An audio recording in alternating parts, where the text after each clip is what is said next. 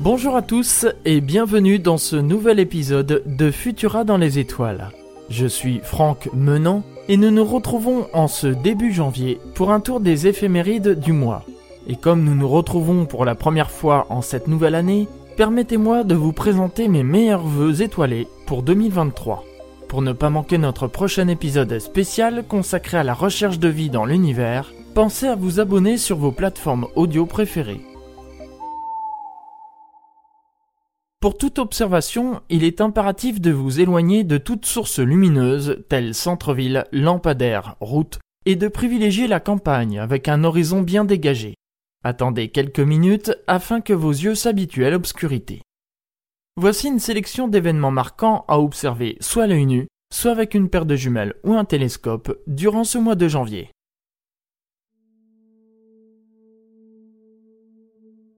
Et nous débutons avec le mercredi 4 janvier 2023 où vous pourrez observer le maximum de l'essaim météoritique des Quadrantides qui est actif du 28 décembre au 12 janvier.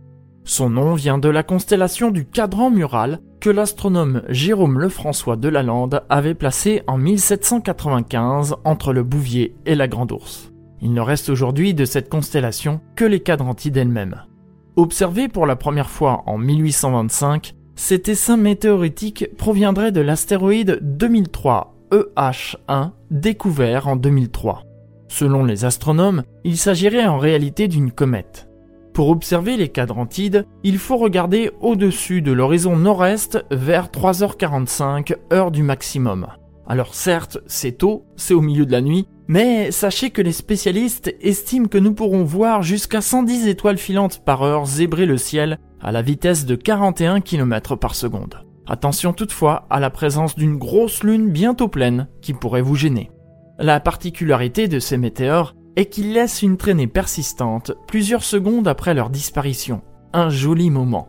Rappelons toutefois qu'il ne s'agit que de prévisions et qu'il est fortement conseillé de surveiller avant et après le maximum prévu, car un tel essaim peut parfois réserver des surprises. Pour cette observation, seuls vos yeux suffisent.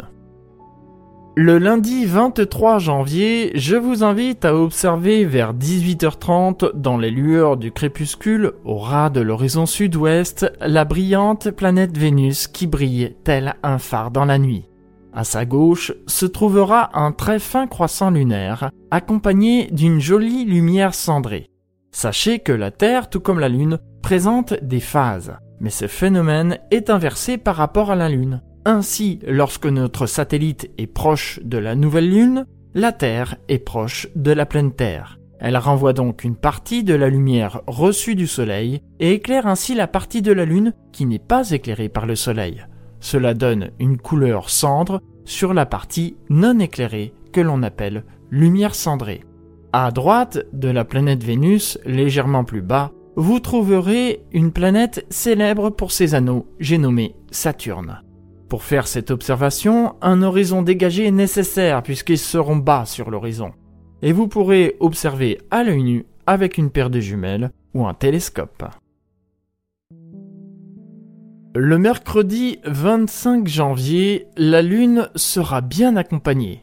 En effet, vers 19h15, un fin croissant lunaire trônera au-dessus de l'horizon sud-ouest. Au-dessus de celui-ci, vous trouverez la plus grosse planète du système solaire, Jupiter. À gauche de la Lune, à mi-distance entre Jupiter et notre satellite, vous trouverez la planète naine Junon. En revanche, elle ne sera pas visible à l'œil nu, il vous faudra au minimum une paire de jumelles ou encore un télescope. En dessous de l'astre Sélène, toujours avec une paire de jumelles ou un instrument, puisque là aussi pas visible à l'œil nu, vous trouverez une autre planète naine, Vesta. Enfin, Neptune sera observable à droite de la Lune un peu plus bas. Là encore, il vous faudra au minimum une paire de jumelles ou un télescope. En connaissant bien la position de Junon, Neptune et Vesta, puisqu'ils ne sont pas visibles à l'œil nu, vous pourrez former mentalement, en reliant Junon, Jupiter, Neptune, Vesta, un rectangle dont la Lune occupe le centre. Le lundi 30 janvier, la planète Mercure atteindra sa plus grande élongation à l'ouest du Soleil. c'est-à-dire que ce sera le moment où elle sera le plus éloignée du Soleil et donc plus facile à observer. Vous la trouverez au-dessus de l'horizon sud-est, dans les lueurs de l'aurore naissante, vers 7h45. Basse sur l'horizon, il vous faudra un site bien dégagé pour bien observer la planète Mercure qui sera visible à l'œil nu avec une paire de jumelles ou un télescope. Toujours le lundi 30 janvier, je vous invite cette fois-ci à observer en soirée vers 19h15, la lune gibbeuse croissante sera visible au-dessus de l'horizon sud. À sa droite, légèrement plus haut, vous trouverez un amas d'étoiles. Il s'agit de l'amas des Pléiades, l'un des plus beaux objets qui soit donné de voir depuis la Terre. On compte en son sein plus de 1000 membres, et c'est une pouponnière d'étoiles puisqu'en son sein, des étoiles sont en train de naître. À gauche de la Lune, au même niveau que l'amas des Pléiades, vous trouverez une planète facilement reconnaissable par sa couleur rouge. La planète rouge, qui n'est autre en fait que la planète Mars. Enfin, en dessous de la planète Mars, vous trouverez l'étoile Aldébaran, qui est l'étoile la plus brillante de la constellation du taureau et la treizième du ciel nocturne par son éclat.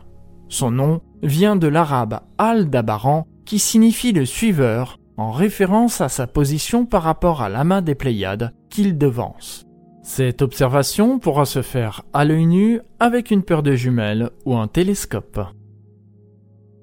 Merci d'avoir écouté Futura dans les étoiles. Si ce n'est pas encore le cas, je vous invite à nous retrouver sur vos applications de podcast préférées et à vous abonner à nos productions. Vous pouvez aussi vous abonner à la newsletter podcast hebdomadaire de Futura grâce au lien en description. Quant à moi, je vous retrouve le 15 janvier pour vous parler de la recherche de vie dans l'univers. Bonne observation